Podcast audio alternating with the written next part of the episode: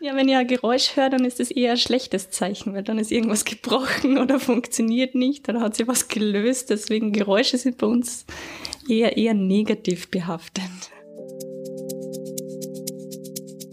Das ist Manuela Wenger vom Institut für Kommunikationsnetze und Satellitenkommunikation an der Technischen Universität Graz.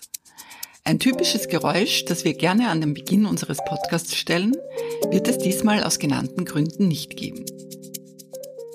Manuela Wenger und das Team von der TU Graz haben einen neuen Klimabeobachtungssatelliten entwickelt, der in diesem Sommer seine Reise ins Weltall antreten wird. Mein Name ist Sonja Harter und ich habe die 40-jährige Forscherin an dem Institut an der TU Graz besucht, wo sie mit mir über die Entwicklung des Minisatelliten Pretty, ihren beruflichen Werdegang in einem männerdominierten Feld und auch die Frage gesprochen hat, ob sie selbst einmal Lust hatte, die Erde von oben zu sehen.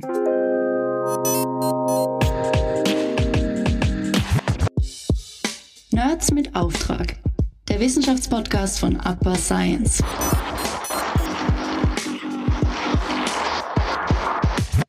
fange gleich mal ganz direkt an. Wenn ich das Wort pretty höre, denke ich wahrscheinlich an was ganz anderes als Sie. ja, natürlich. Pretty ist eben für mich bereits der dritte Satellit, den wir hier an der Technischen Universität Graz bauen, getestet haben und jetzt dann hoffentlich im Sommer auch in den Weltall bringen werden. Wollen Sie mal näher erklären, was der überhaupt machen wird. Und dann erzählen wir vielleicht in weiterer Folge, wie Sie ihn gebaut haben. Unser Satellit PRETTY ist eigentlich eine Abkürzung und steht für passive Reflektometrie und Dosimetrie. Das klingt jetzt recht kompliziert. Es handelt sich dabei aber eigentlich um die zwei Hauptnutzlasten, was mit diesem Satelliten mitfliegen. Die erste Nutzlast in passive Reflektometrie ist die Haupt, das Hauptmissionsziel dieses Satelliten. Darum geht es, dass wir direkte Signale von Navigationssatelliten aufnehmen, als auch die reflektierten Signale der Erde. Und dadurch errechnen wir uns dann am Satelliten selber die Eishöhen, die zurzeit auf den Polarmeeren unterwegs sind, die Meereshöhen auch, aber auch wir können Rückschlüsse auf die Meeresströmungen an sich rausrechnen und somit können wir auch mehr Input für die ganzen Klimaforscher liefern, die sich mit dem Klimawandel beschäftigen. Die Rolle der TU Graz war es dabei hauptsächlich, den Satelliten zu bauen und zu testen, während die Partner Beyond Gravity Austria und Cybersdorf Labore für die Nutzlast selbst zuständig sind. Das bedeutet, dass Wenger und ihr Team die Hard- und Software der Satelliten gestellt haben. Die Software der Nutzlasten sowie die Auswertung der Daten liegt auf Seiten der Partner. Und jetzt natürlich für, für den Laien erklärt, woraus besteht so ein, ein Satellit? Uh, ja, unser Satellit ist ein recht kleiner Satellit. Er hat so einen CubeSat-Standard und hat eigentlich die Größe von ein bisschen größer als ein Milchbackel, kann man sagen. Er hat aber im Vergleich zu großen Satelliten, die man so kennt wie, wie Hubble oder Corot, die größeren Satelliten, hat eigentlich auch die gleichen Systeme an Bord. Er muss eine Batterie haben, er muss eine Stromversorgung mit Solarzellen haben, er muss eine Lageregelung haben, damit er einfach den Satelliten ausrichten kann für seine Messungen oder auch zum Kontakt zum Boden. Er muss Kommunikationssysteme haben, damit die mit ihm sprechen kann und auch die wissenschaftlichen Daten runterladen kann. Computer natürlich und sonstige Elemente. Der einzige Unterschied eben zu großen Systemen ist, dass sie halt miniaturisiert sind und dass sie natürlich nicht einige Kilowatt zur Verfügung haben, sondern in unserem Fall bis zu maximal 28 Watt. Der erste Satellit, zum Beispiel Duxat, der hat überhaupt nur 6 Watt gehabt, um seine Mission zu erfüllen. Das sind eigentlich vier AA-Batterien, also nicht wirklich viel. Äh, und damit äh, ist er da eine Herausforderung, mit wenig Energie auch wissenschaftliche Missionsziele erfüllen zu können. Ausschlaggebend für das Pretty-Projekt war eine Ausschreibung der Europäischen Weltraumbehörde ESA für ein österreichisches Projekt. Schließlich zahlt das GSTP-Programm Österreich, genauso wie alle Mitgliedstaaten der ESA, in einen Topf ein, aus dem dann wieder Aufträge an die jeweiligen Länder gehen. Die von der TU Graz, Beyond Gravity und Cybersdorf eingereichte Idee ist schließlich auf Anklang gestoßen. 2017 wurde mit dem Projekt Pretty begonnen. Und wie kann man sich jetzt dann so Ihren Arbeitsalltag vorstellen? Ist das alles am Computer oder sitzen Sie dann irgendwo und schrauben was zusammen? Naja, natürlich am Anfang startet man mit so einer Konzeptstudie. Wie wie kann der Satellit ausschauen, wenn ich jetzt dieses Missionsziel verwirklichen möchte. In unserem Fall war das okay, ich brauche ein Antennensystem, ich brauche einen sehr leistungsfähigen Computer, damit ich die Signale einfach rechnen kann. Und dann bauen wir, wie beim Auto so quasi, ich weiß, wie der Motor ausschaut und dann baue ich außenrum, wie das Auto dann schlussendlich ausschauen muss. Und am Anfang ist man in so einer genannten präliminären Phase, Preliminary Phase. Da kriegt man so eine grobe Konzeptstudie aus, wie das Auto oder das Haus dann ausschauen sollte. Vier Wände, geradlinig, so viele Solarmodule am Dach. Und dann geht man weiter in die kritische Phase. Da rechnet man schon genau, okay, ich brauche so viele Ziegel für mein Haus, ich brauche so viele Solarmodule, genau das Dach in Grau zum Beispiel. Und wenn das dann abgesegnet wird von der ESA, dann geht es dann darum, dass man wirklich entwickelt, wirklich die Komponenten kauft und wirklich dann zusammenschraubt und testet. Also das ist dann wirklich so ein physischer Prozess. Der kommt nicht aus einem 3D-Drucker. Nein, 3D-Druck verwenden wir jetzt nur für die Konzeptstudien und halt selber, dass man halt ein bisschen herumspielen kann. Zum Beispiel bei der Verkabelung mhm. habe ich so einen 3D-Druck vom Satelliten, dass ich wirklich schaue, okay, wo passen die Kabel hin, damit ich einfach bei den kritischen Komponenten nichts angreifen muss, bis nicht alles definiert ist. Jetzt sind Sie eine sehr junge Forscherin, die schon den dritten Satelliten baut. Da fragt man sich, haben Sie da schon in der Volksschule begonnen oder äh, wie war da Ihre Herangehensweise? Wie sind Sie dazu gekommen? Ja, eigentlich der Wunsch in die Technik zu kommen ist eigentlich recht spät gekommen. Ich bin ursprünglich aus dem Gasteinertal in Salzburg, habe dort ganz normal Volksschule und Hauptschule ähm, absolviert und habe mich dann eigentlich mehr für Sprachen interessiert. Ähm, deswegen war dann die Entscheidung, dass ich in die Handelsakademie in St. Johann gehe. Dadurch, dass man auch nebenbei den Beruf natürlich mitlernt. Und dann ist immer mehr das Interesse an Computertechnik geworden. Ich war zwar immer schon mehr technikaffin, vom, vom Vater und auch mein Bruder ist HTL gegangen und hat mir natürlich einige, einige Sachen gezeigt zum Schrauben und zum Löten zu Hause. Und ja, dann habe ich mich während der Handelsakademie eigentlich mehr entschlossen. Die Technik ändert sich immer. Das ist für mich eigentlich ein interessanterer Weg, als jetzt mir vorzustellen, dass ich tagelang in einem Büro sitze und jeden Tag das Gleiche mache wie als Buchhalter etc. Da habe ich festgestellt, das ist nichts für mich. Ich probiere es einmal. Und habe mich dann an der FH in Salzburg beworben, bin da dran gekommen. Und das hat mich dann sehr fasziniert, diese vier Jahre. Was haben Sie da studiert? Da habe ich Telekommunikationstechnik und Systeme studiert. Jetzt heißt es, glaube ich, Informationstechnik. Und das hat mir sehr gefallen und dann habe ich gedacht, ich bleibe gleich in dem Metier und habe mir dann entschieden, nach Graz zu gehen, einen Doktor zu machen, habe aber vorher noch einen Master eingeschoben weil Umstieg von FH zu, zur Universität ist nicht immer so leicht mit den Übergangsregeln.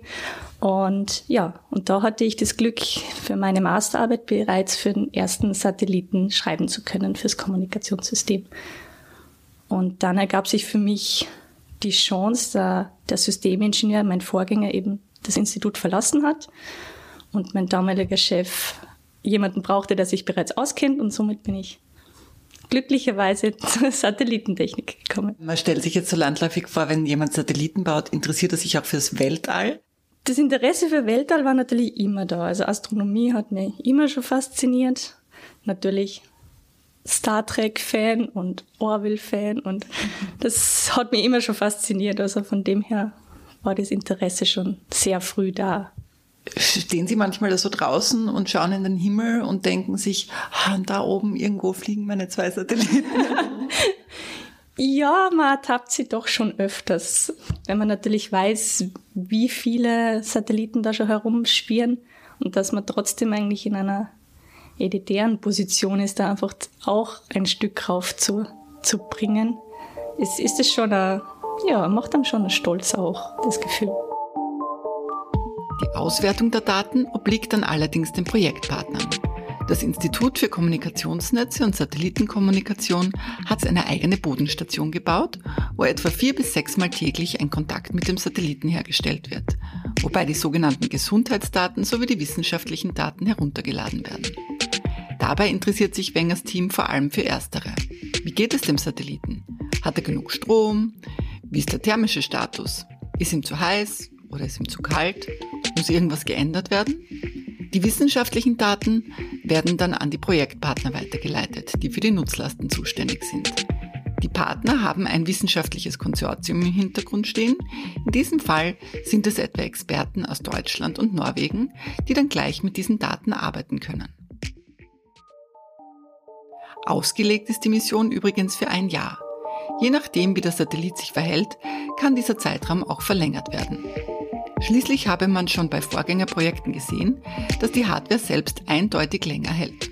Zum Beispiel im Falle von Duxat, der für zwei Jahre ausgelegt war und jetzt schon im zehnten Jahr Daten liefert. Zurzeit ist geplant, Pretty in der Höhe von 560 Kilometern freizusetzen.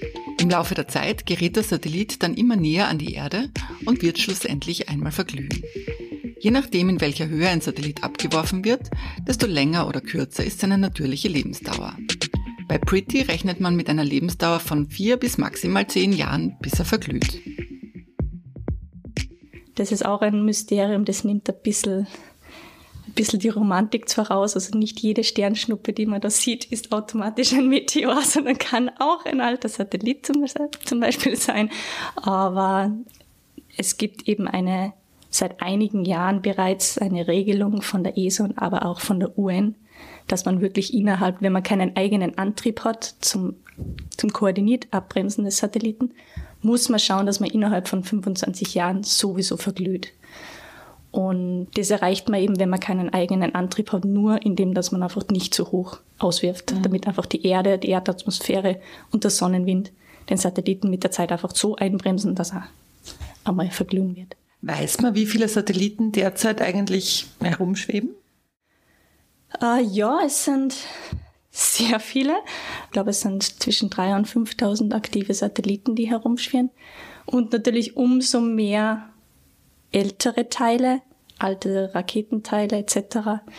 Unsere nähere, nähere Erdatmosphäre ist schon ziemlich vollgepackt mit, mit vielen Teilen, nennen wir es so. Aber wie kann man da verhindern, dass es da irgendwelche Kollisionen gibt und dann das ganze Projekt scheitert? Ähm, es gibt direkt von der sogenannten NORAD, das ist eine nordamerikanische Einheit, die mehrere Radarstationen weltweit betreibt, die beobachten eigentlich alle Satelliten und auch Satellitenteile und wo sie unterwegs sind. Also wir bekommen jeden Tag eigentlich mindestens einmal am Tag so eine Positionsbestimmung, wo er genau ist, weil natürlich die, die Umlaufbahn des Satelliten ändert sich natürlich, eben wegen der Erdanziehungskraft.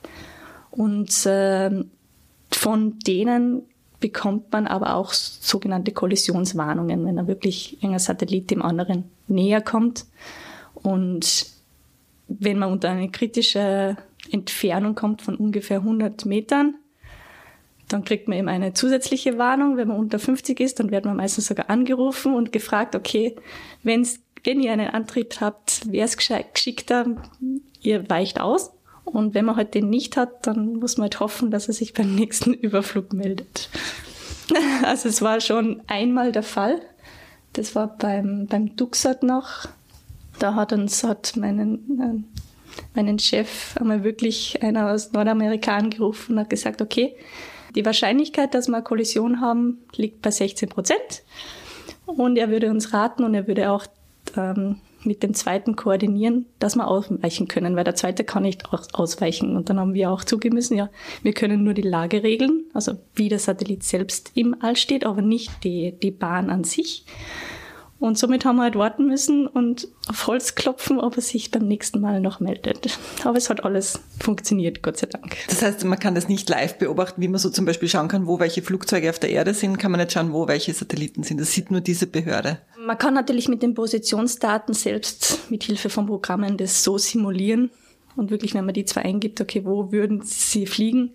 Aber meistens ist einfach der Berechnungsfehler meistens größer als eigentlich die, die Entfernung, die sie im Durchschnitt berechnen. Und deswegen ist ein bisschen, bisschen auch Glück und Hoffnung dabei, dass nichts passiert. Der erste Satellit, den Österreich ins All geschossen hat und der von der TU Graz entwickelt wurde, trug den Namen Bright Austria Tuxat 1. Gestartet ist er im Jahr 2013. Bei dem Projekt ging es um die Beobachtung von Helligkeitsschwankungen von sehr hellen Sternen.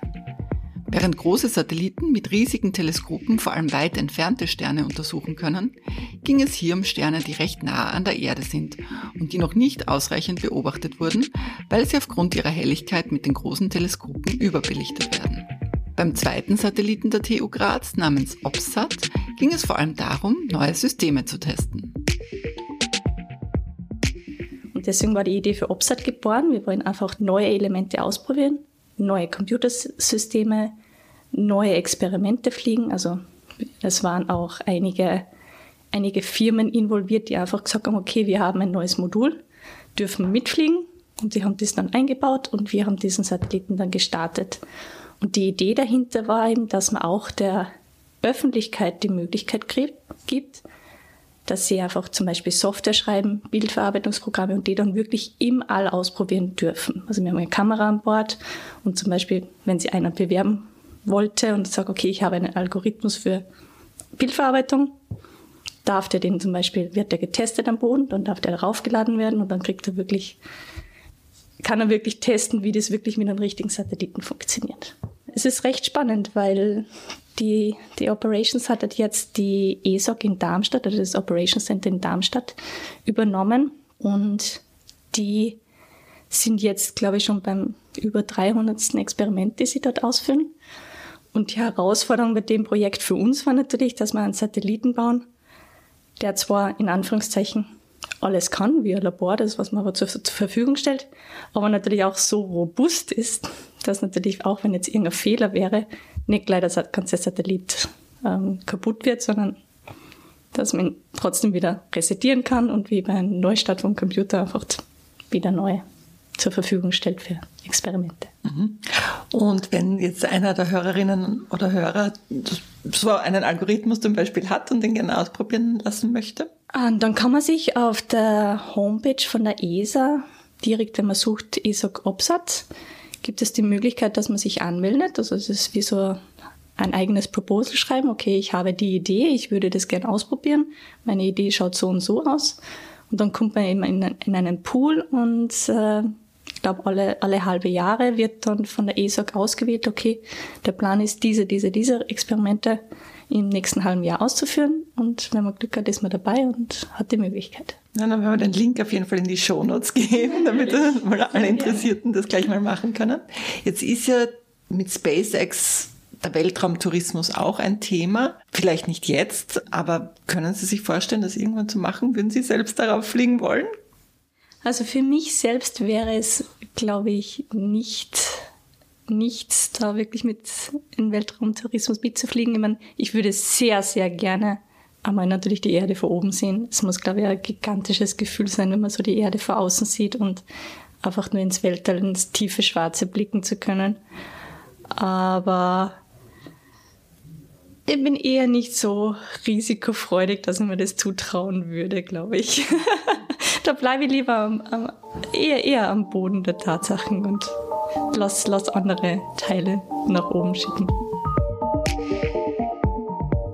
Der Start von Pretty wird voraussichtlich im Sommer mit einer Rakete vom Weltraumbahnhof der ESA in Französisch-Guyana stattfinden. Geplant ist, dass das Team einen Monat vorher nach Brünn fahren wird, wo sich der Rheinraum und die Integrationshalle befinden. Dort wird Pretty in seine Auswurfkassette eingebracht. Da es sich um einen sehr kleinen Satelliten handelt, ist er auf der Rakete gemeinsam mit anderen, allerdings nur Mitfahrer. Und wären Sie gerne mal dabei bei so einem Raketenstart? Ich hatte die Möglichkeit, beim DuxSat, beim ersten Satelliten, direkt in Indien zu sein. Zwar nicht während des Starts selber, aber für die Integration. Und das ist schon ein, ein herausragender herausragendes Gefühl, wenn man da wirklich auf einer Rakete mit 40 Meter Höhe steht und dann seinen Satelliten äh, auf die Rakete schraubt. Äh, direkt am, beim Launch selber bin ich ehrlich gesagt gerne hier und mache eigentlich den Erstkontakt mit Satelliten. Weil natürlich auch, wenn man jetzt vor Ort ist, man sieht eigentlich gar nicht so viel besser, als man eigentlich von den Videos, was man eh direkt von, von den Start von den Startprovidern zur Verfügung gestellt wird. Da ist man sogar, hat man sogar oft den besseren Blick, weil natürlich unten muss man geschützt sein, muss man weit weg sein.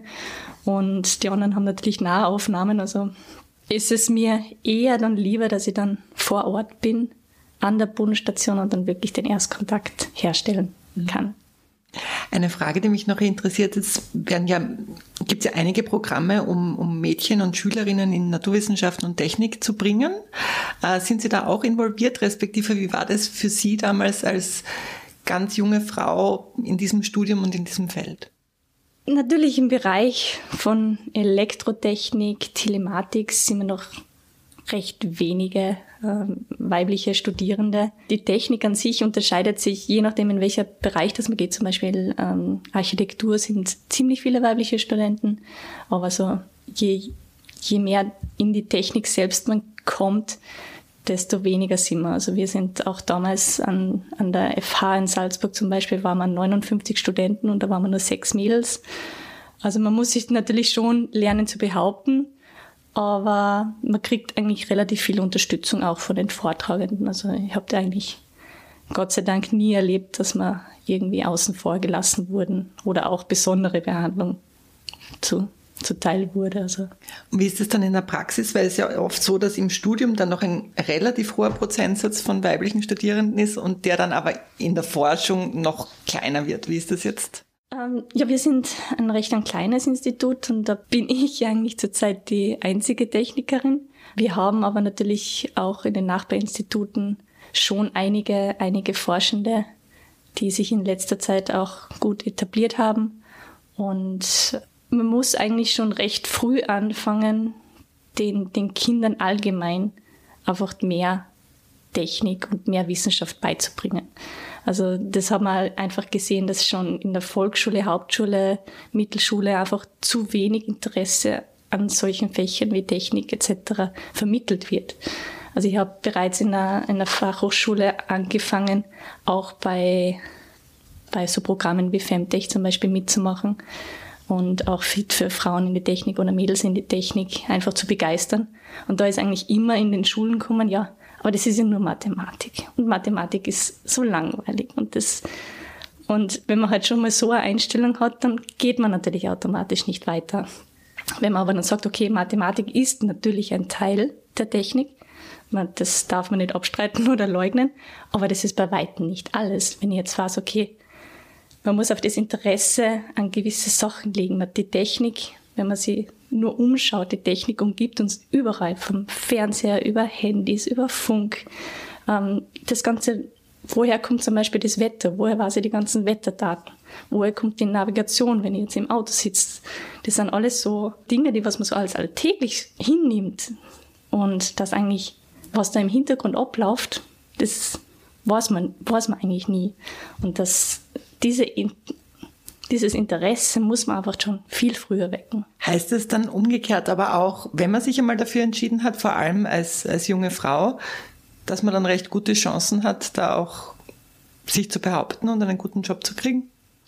Ja, natürlich. Also ich glaube, dass das eigentlich kein, kein Unterschied in der Technik eigentlich macht, ob man jetzt Mädel oder Bub oder sonstige Ausrichtung ist. Wenn man das Interesse zeigt und das Interesse auch hat, dann kann man sich eigentlich schon, schon auch behaupten. Natürlich gibt es noch viele Verbesserungsmöglichkeiten von den Rahmenbedingungen, von Kinderbetreuung und auch Unterstützung in, in anderen Sachen, aber wenn diese Rahmenbedingungen außen angepasst werden, rein von der Technik und von der Ausbildung her, sehe ich eigentlich keinen Unterschied. Jetzt sind Sie sehr begeistert in der Technik? Wie kann man sie sich dann privat vorstellen? Äh, privat bin ich eher, eher ruhiger. Also ich, ich genieße es zu lesen, zu reisen. Ähm, wenn ich selbst ein bisschen aufgeregt bin und Zeit für mich zum Runterkommen, bin ich eher eine, die was zu Hause dann mehr sich mit Basteln beschäftigt, mit ein bisschen Handarbeiten beschäftigt. Einfach ganz was anderes zu machen, als man eigentlich im täglichen Alltag oder im Beruf eigentlich so macht. Was ist so Ihr großer wissenschaftlicher Traum für die nächsten 20 Jahre? Tja, das ist eine sehr gemeine Frage. äh, wissenschaftlicher Traum ist für mich eigentlich wirklich mehr Kids für die Technik begeistern zu können. Es, es muss gar nicht so spezielle Gebiete umfassen wie im Weltraumtechnik etc., was halt schon sehr ein Spezialgebiet von der Technik ist, nennen wir es mal so, sondern es reicht schon wirklich die Technik von, von handwerklich beginnend, von Lehre etc., einfach, dass man mehr Kids dafür begeistert und da muss halt einfach schon in, von der Schule weg angesetzt werden, dass man dieses Interesse einfach weitergibt, weil Weltraum natürlich an sich hat ich kenne sehr wenige, die nicht fasziniert sind vom Weltraum in einer, von einer Seite oder der anderen. Und deswegen versuche ich eigentlich dieses Thema zu nutzen und im, im Zuge von Schulführungen, so auch in Femtech und jetzt auch im Februar haben wir wieder so eine eigene äh, Mädels in die Technikgruppe, die vorbeikommt und sich einfach für das Thema interessiert und einfach das Wissen ein bisschen weiterzugeben. Also mein Traum wäre, dass man wirklich mehr, mehr Kids für die, die MINT-Sparten begeistern kann. Sehr schön. Ja, dann ganz äh, herzlichen Dank für das Interview und vor allem viel Erfolg dann im Sommer. Ich werde es jetzt extra beobachten. Sehr gerne, ja. Da halten wir eh schon alle, alle die Daumen, dass alles funktionieren wird, wie, wie wir uns das vorstellen. Das war die 26. Episode von Nerds mit Auftrag. Wenn ihr jetzt Lust bekommen habt, eine eurer Ideen im Weltraum zu testen, wisst ihr also, wohin ihr euch wenden könnt. Und im Sommer beim Start von Pretty heißt es dann Daumen halten, dass Manuela Wenger kein Geräusch hört. Damit verabschiede ich mich von euch. Danke fürs Zuhören und bis zum nächsten Mal bei Nerds mit Auftrag, dem Wissenschaftspodcast von Upper Science.